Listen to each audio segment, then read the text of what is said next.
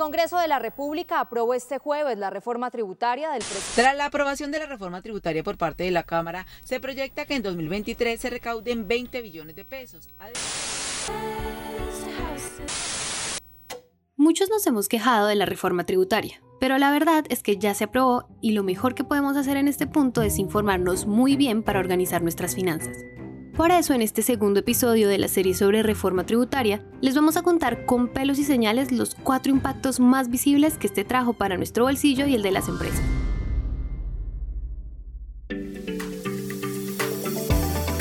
Esto es Economía de a pie, un podcast de Bancolombia.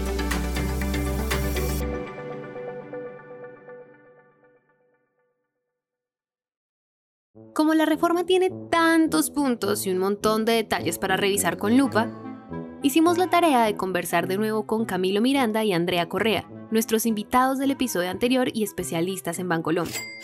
Entonces, empecemos con lo que nos dijeron sobre los cambios para el bolsillo de las personas naturales, o sea, todas las personas que nos ganamos la vida como empleados en una empresa o de manera independiente. Aquí, de lo primero que tenemos que hablar es del impuesto a la renta. De pronto recuerdan este impuesto porque algún primo, tío, un amigo ha dicho algo como esto. Hay que hacer lo del pago de la DIAN. O toca buscar a un contador para que nos ayude con esas cuentas. En palabras sencillas, a la DIAN se le presenta una especie de informe donde están nuestros ingresos y gastos del año anterior. Por ejemplo, en 2023 vamos a presentar nuestra información financiera del 2022 y acá deben saber tres cosas. La primera, no todas las personas tienen que hacerle ese informe a la DIAN. La segunda, no todas las personas que entregan ese informe tienen que pagar. Y la tercera, que solo pagan las personas cuyos ingresos llegan a unos valores específicos establecidos por el gobierno.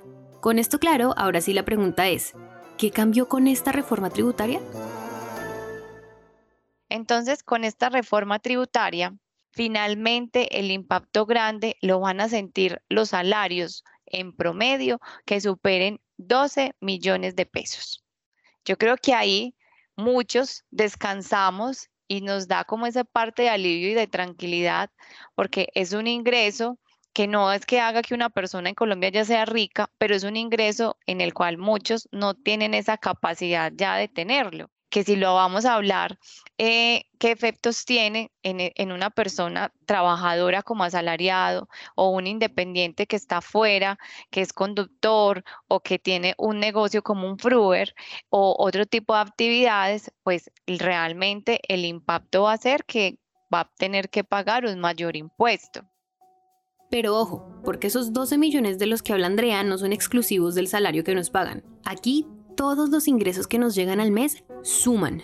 Este valor de 12 millones de pesos involucra a las personas asalariadas y a las personas independientes que reciben una comisión, un arrendamiento, una prestación de un servicio. Estamos hablando de la persona natural que tiene un taller en su garaje de la casa y ahí presta el servicio de mecánica de motos, pero el tope es 12 millones de pesos. Entonces, sea para que aquel que esté vinculado a través de un contrato laboral de una empresa o aquel que lo realice de manera independiente, tendría que sumar todas esas cuentas de cobro que pasó en el mes. Y si esas cuentas de cobro superan esos 12 millones de pesos, ahí hay una señal de que va a tener un cambio muy relevante y en consecuencia va a tener que pagar más impuestos. Entonces, este es el momento de hacer cuentas para que el próximo año ese pago no los coja por sorpresa. Y ya que estamos hablando de nuevos pagos, otro de los impactos de esta reforma tributaria al que le tenemos que hacer doble clic es a la retención en la fuente. Aunque ese nombre suena súper raro, este es un cobro anticipado que el gobierno le hace cada mes al salario de las personas, pero a través de las empresas. O sea, si trabajas en una empresa como parte de la nómina o como trabajador independiente, estas te descuentan un porcentaje de tu salario. Calma, yo sé que esto suena como a que esa platica se perdió, pero no, porque esto termina siendo una platica a nuestro favor si somos de los que tienen que pagar el impuesto de renta. Mejor dicho, pongamos toda esta teoría en un ejemplo. Supongamos, eh, Julián tiene que hacer una declaración de renta este año y tenía un valor a pagar de un millón de pesos, pero resulta que Julián, como es asalariado y cuando le pagan la nómina, le descuentan mes a mes un pedacito. Entonces, este año que va a hacer su declaración de renta, pues ya no tiene que pagar el millón de pesos, porque ya vía nómina le habían descontado por retención en la fuente 500 mil pesitos. Entonces, realmente, cuando él vaya a presentar su declaración de renta, ya no va a pagar el millón de pesos. Ya va a pagar solo 500 mil pesos. Pero ojo aquí, porque esto que dice Andrea aplica para algunas personas. La cuestión es que si alguien es asalariado y gana menos de 4 millones de pesos, su descuento por retención es de 0%. Es decir, no les van a descontar nada para la declaración de renta. Ahora, pasa algo diferente con otros empleados, pues resulta que para los que ganen entre 4 y 6 millones de pesos, ahí sí aplica la retención en la fuente, y es del 19%. Y para salarios superiores aumenta esta tarifa. Entonces, si quieren saber cuánto les están descontando exactamente por ese concepto, tienen que revisar los extractos de nómina porque ese descuento depende del salario que nos ganemos. Pero bueno, la retención en la fuente también la tienen que pagar las personas que tienen otro tipo de contratos como los de prestación de servicios o que son independientes.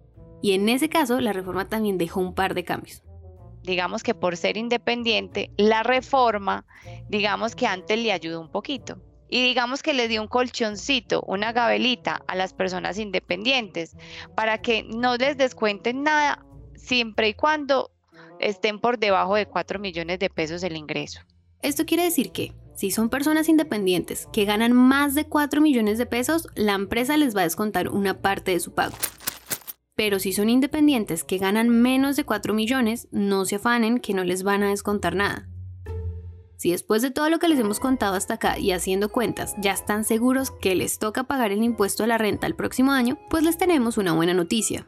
Y es que dieron un beneficio que está relacionado con el 1% del total de las compras que realice esa persona natural. ¿Compras de qué? Puede ser una compra de un bien, puede ser una compra de un servicio. Entonces uno diría, ¿y eso para qué nos sirve?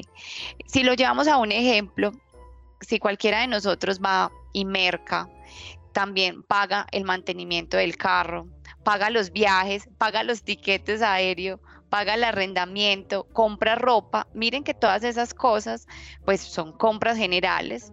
Y si yo voy juicioso y guardo todas esas facturas, me puedo tomar hasta el 1%. Pongamos esto en un ejemplo para entender mejor. Imagínense que juntan todas las facturas de las compras que hicieron en el 2023. Las suman y eso les da 30 millones redonditos. Lo que dijo el gobierno es que a ese total le saquemos el 1%. Entonces hacen cuentas y eso da 300 mil pesos. Lo que va a pasar con esos 300 mil pesos es que se lo vamos a poder restar a lo que nos toque pagarle a la DIAN en el impuesto a la renta.